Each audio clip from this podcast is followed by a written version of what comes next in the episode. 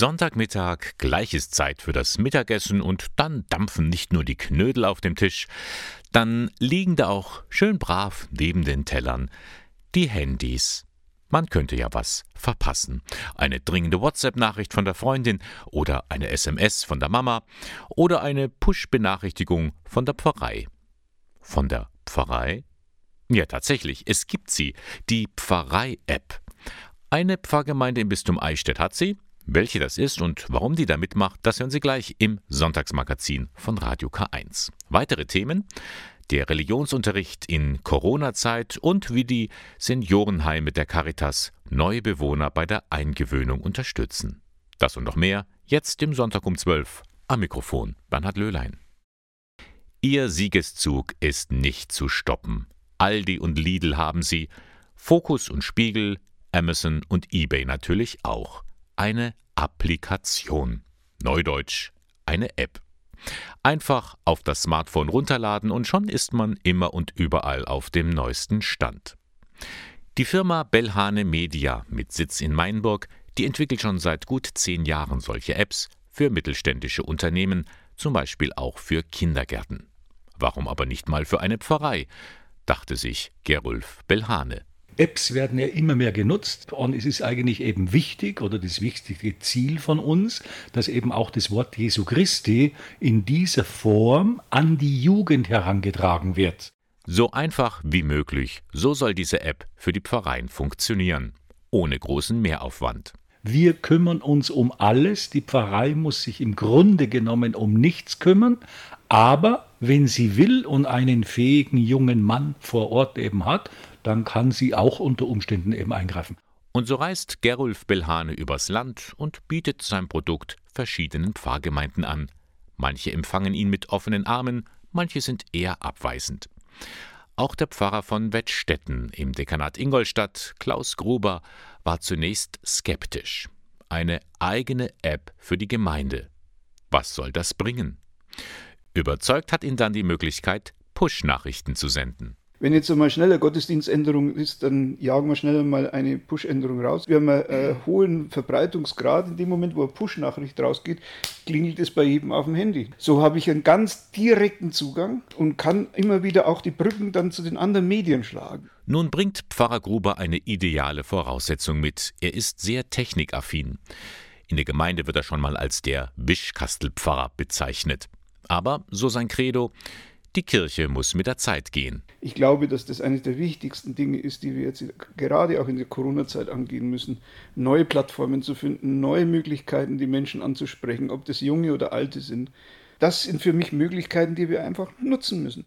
Andreas Faber hat das getan. Vor zehn Jahren ist er mit seiner Familie nach Wettstetten gezogen. Anschluss an die Pfarrei hat er über die Webseite bekommen.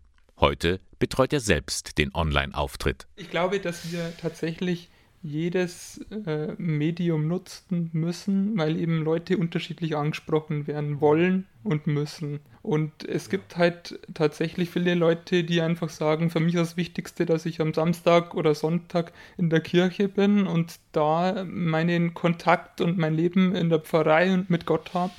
Und für andere ist eben ganz andere Sachen wie zum Beispiel die App der Pfarrei St. Martin in Wettstetten, übrigens die einzige im Bistum Eichstätt, die sich darauf eingelassen hat.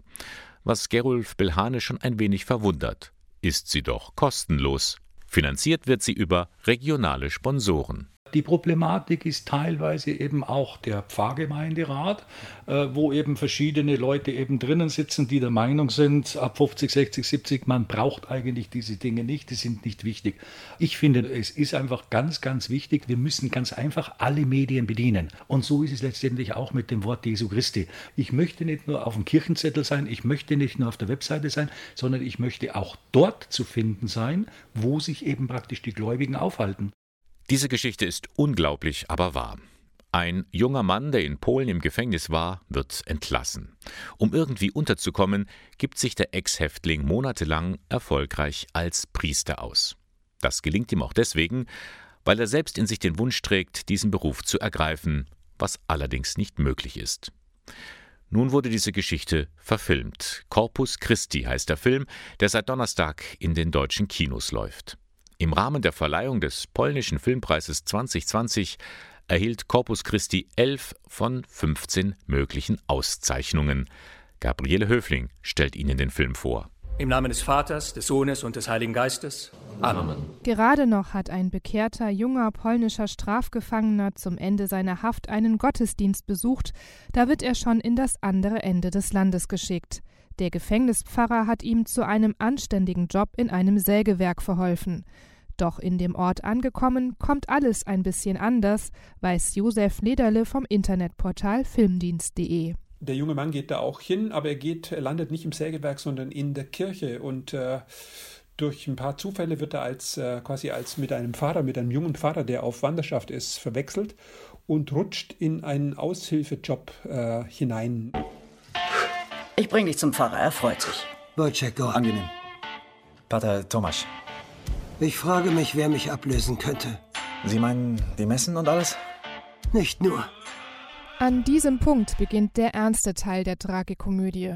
Denn vor einem Jahr sind in dem Dorf bei einem tragischen Unfall gleich sieben Bewohner gestorben, darunter viele Jugendliche. Pater Tomasz, der in Wirklichkeit einfach Daniel heißt, nimmt seine neue Pfarrerrolle ernst und versucht, das aufzuarbeiten. Wisst ihr, was wir gut können? Menschen aufgeben. Mit dem Finger auf sie zeigen. Verzeihen heißt nicht vergessen. Verzeihen heißt lieben. Jemanden trotz seiner Schuld zu lieben, ganz gleich, was er getan hat. Doch mit seinem Engagement macht er sich auch Feinde. Frau Lydia hat mir so einiges über Sie erzählt, Pater. Daniel fliegt auf. Trotzdem ist er dem Glauben näher, als es scheint, sagt Josef Lederle. Und in einer gewissen Weise spielt der Film mit dem Topos, was auch in dem Titel anklingt, nämlich Corpus Christi, Leib Christi. Jeder kann eben dieser Leib Christi sein. Und es ist in dem Film wirklich so, der Daniel reift an dem, was er erzählt, was er aus sich rausholt. Er betet, er irgendwie auf ganz seltsame Weise, man kann es nicht richtig erklären, ist er ganz nahe am Christlichen und er wird selber zu einer Art Christusfigur. Und entsprechend geht der Film auch aus. Die Geschichte von dem Daniel geht nicht gut aus.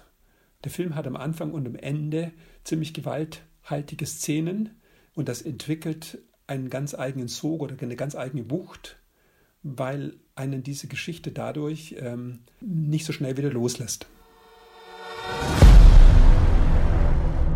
Der Film Corpus Christi seit Donnerstag läuft er in den deutschen Kinos, unter anderem auch in Ingolstadt. Am Dienstag geht sie wieder los, die Schule.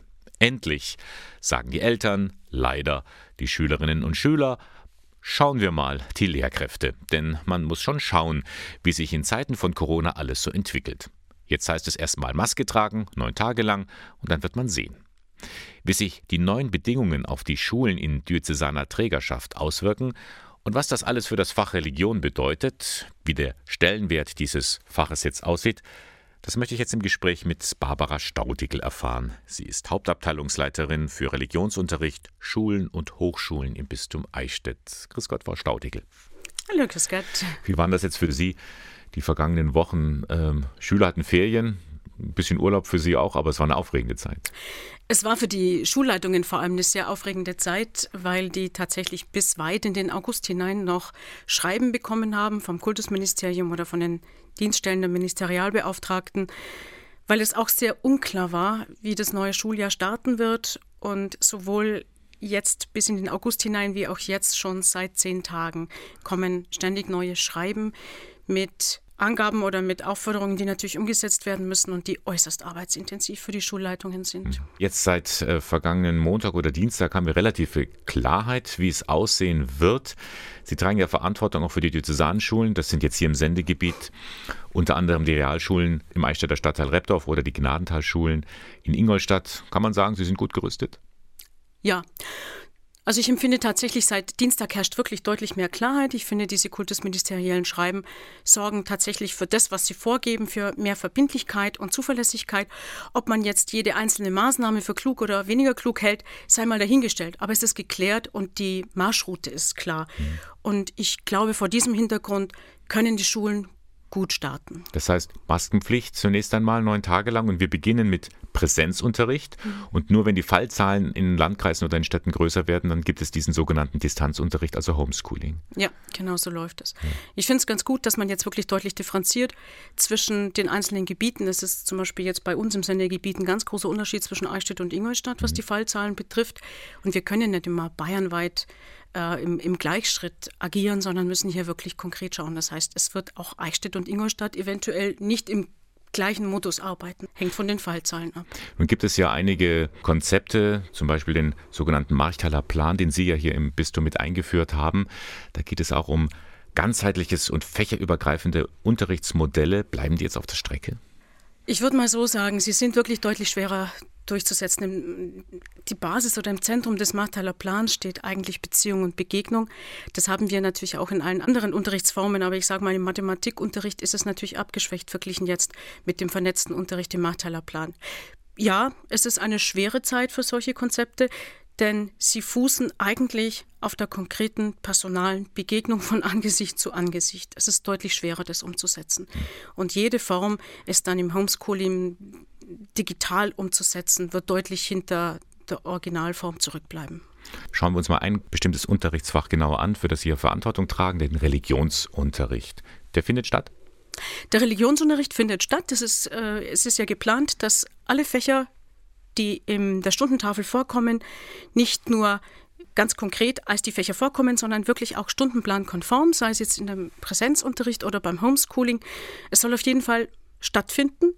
Es ist auch relativ gut vorgegeben. Also ich würde mal sagen, Religion hat hier, kann man, kann man hier jetzt auf der Ebene sehen wie, wie Geschichte oder Geografie, also nicht ein Hauptfach, aber ein Fach, das einen ganz klaren Stellenwert in der Stundentafel hat und das wird ganz genauso stattfinden wie alle anderen Fächer. Mhm. Welche Chance gibt es denn jetzt gerade in dieser, ich sage es mal, Krisenzeit wie Corona auch für diesen Religionsunterricht? Denn hier wird ja auch etwas behandelt, was jetzt auch tiefergehend den Menschen, den Schül die Schülerinnen und Schüler berührt. Ich differenziere mal. Der Religionsunterricht, glaube ich, hat äh, mit Homeschooling oder mit digitalen Formen etwas schwerer. Wir leben einfach ganz stark auch von Maturia, von Zeugnisgeben, von Begegnung, von Kommunio, von Gemeinschaft. Das ist da nicht möglich.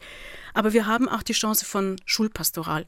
Sehr viele Religionslehrer arbeiten auch in der Schulpastoral und hier ist wirklich dieses weite Feld, wo man versuchen kann oder versuchen muss, Schüler und Schülerinnen aufzufangen mit all diesen Ängsten, mit den Problemen, die jetzt durch die Pandemie entstanden sind. Und mein Eindruck und das, was ich jetzt von der Diözese, von den vielen Lehrkräften mitbekomme, ist, dass hier ausgezeichnete Arbeit geleistet wird, dass die Angebote der Schulpastoral sehr gut angenommen werden. Man spürt hier ein deutliches Stadt-Land-Gefälle. In Städten ist, da, ist die Nachfrage deutlich höher wie auf dem Land und dass hier die Religionslehrerinnen und Religionslehrer wirklich ausgezeichnete Arbeit leisten. Trotz allem, trotz der Möglichkeit, jetzt äh, digitalen Unterricht zu führen, also Distanzunterricht, schön ist es nicht. Nein, überhaupt nicht. Ich glaube, es ist einfach klar, jede Form von Pädagogik geht ja zurück auf, auf den griechischen Ursprung Pais Agein, das Kind begleiten. Jede Form von Pädagogik setzt Begegnung und Beziehung voraus. Und das ist in allen Formen, die wir jetzt sei es eingeschränkt mit Maskenpflicht oder äh, im Wechsel von Präsenz- und Distanzunterricht oder dann wirklich im reinen Homeschooling haben, das sind alles Krücken und Hilfselemente, aber das ist nicht die Pädagogik, die wir uns wünschen. Hm. Wie sehen Sie die Zukunft? Das Schuljahr 2021 wird ein besonderes Schuljahr sein, wie auch das letzte zu Ende gehende Schuljahr ein besonderes war? Ich hoffe, dass es sich stabilisiert. Ich rechne aber ehrlich gesagt äh, zunächst mal schon damit, dass die Fallzahlen ordentlich steigen, wenn jetzt einfach die Rückkehrer aus den Urlaubsgebieten kommen. Ähm, die Lehrer und Lehrerinnen werden getestet. Aber die Frage ist, was es bringt, solange ich die Kinder, also die Schülerinnen und Schüler nicht teste. Das heißt, bis das abgeflaut ist, wird es einfach meines Erachtens nochmal ordentlich zum Anstieg kommen.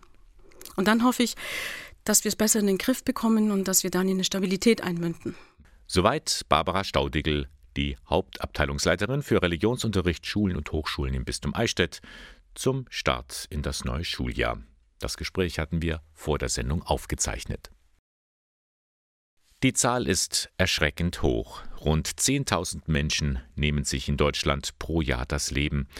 Besonders betroffen davon sind vor allem ältere Menschen in Seniorenheimen, dachte man zumindest lange Zeit. Eine neue Studie hat soeben ergeben, die Suizidrate in Heimen ist nicht größer als bei der vergleichbaren Bevölkerung außerhalb. Trotzdem, In den Seniorenheimen des Caritasverbandes im Bistum Eichstätt geht man mit diesem Thema sehr sensibel um. Kommt jemand neu in die Einrichtung und alles ist noch fremd, so möchte man, soweit es geht, die individuellen Bedürfnisse berücksichtigen, sagt Hedwig Kenkel. Sie ist im Caritasverband zuständig für die Seniorenheime. Das heißt zum Beispiel auch, wenn jemand morgens gerne lange schläft, versuchen wir auch darauf einzugehen. Das heißt auch, wenn jemand abends gerne beim Fernsehen äh, schauen, äh, vielleicht noch ein Glas Wein trinken möchte, äh, darf er das natürlich bei uns auch. Es sind oft so Kleinigkeiten, die dafür sorgen, dass man sich wohlfühlt. Hinzu kommt die Pflege. Sie soll so angeboten werden, wie es der Heimbewohner möchte. Das ist etwas, was gerade in der Anfangsphase enorm wichtig ist, achtsam zu sein im Umgang, in der Eingewöhnung mit dem neuen Heimbewohner. Das ist so unsere Suizidprävention, gerade in der Eingewöhnungsphase, weil das, wie gesagt, auch eine sehr hochsensible Phase ist. Die Mitarbeiterinnen und Mitarbeiter in den Seniorenheimen werden eigens dafür geschult. Und zwar nicht nur die Pflegekräfte, sondern alle. Von der Reinigungskraft bis zur Hauswirtschafterin. Das ist ein Instrument, was wir regelmäßig einsetzen, nämlich Teambesprechungen, wo man genau äh, diese Thematik einfach aufgreift und schaut, ist es das Richtige äh, für den Bewohner? Müssen wir etwas verändern? Was können wir tun? Was können wir verändern? Das sind so unsere Instrumente, um wirklich die Eingewöhnung so gut wie möglich dann auch zu gestalten. Neben dieser Eingewöhnungsphase gibt es noch eine zweite Situation, auf die die Pflegekräfte achten. Was ist, wenn sich der Gesundheitszustand eines Bewohners verschlechtert und der Lebensmut nachlässt? Auch dafür ist man, so Hedwig Kenkel, in den Altenheimen gut gerüstet. Gerade zu Beginn versuchen wir auch immer äh, mit dem neuen Heimbewohner zu klären, ob eventuell auch eine Patientenverfügung vorliegt, dass wir wirklich auch einem Menschen, der schwer krank ist, helfen können, dass er keine Schmerzen äh, leiden muss, dass er wirklich auch eine seelsorgerische, aber auch eine psychische Begleitung auch von uns bekommt, dass nicht solche Gedanken aufkommen, äh, mein Leben ist nicht mehr lebenswert, ich möchte niemandem zur Last fallen. Ein heikles Thema, auf das man in diesen Tagen besonders hinweist, denn am kommenden Donnerstag, 10. September, ist der Welttag zur Suizidprävention. In Ingolstadt finden dann in der Fußgängerzone und in der Kirche St. Moritz verschiedene Veranstaltungen statt. Auf dem Programm stehen auch Gesprächsangebote, Kunstaktionen und ein Gottesdienst. Am kommenden Donnerstag, 10. September, der Welttag zur Suizidprävention. Informationen dazu finden Sie im Internet unter www.bistum-eichstätt.de slash Lebensschutz. Und das war der Sonntag um 12 von Radio K1, das Kirchenmagazin der Diözese Eichstätt. Alle Beiträge von heute können Sie noch einmal in Ruhe nachhören im Internet unter www.radiok1.de. Ich darf mich für heute von Ihnen verabschieden. Moderation und Redaktion der Sendung Bernhard Löhlein. K1 finden Sie in Eichstätt am Leonroth Platz 4. Einen schönen Sonntag wünsche ich Ihnen jetzt noch und freue mich, wenn Sie das nächste Mal wieder mit dabei sind beim Sonntag um 12.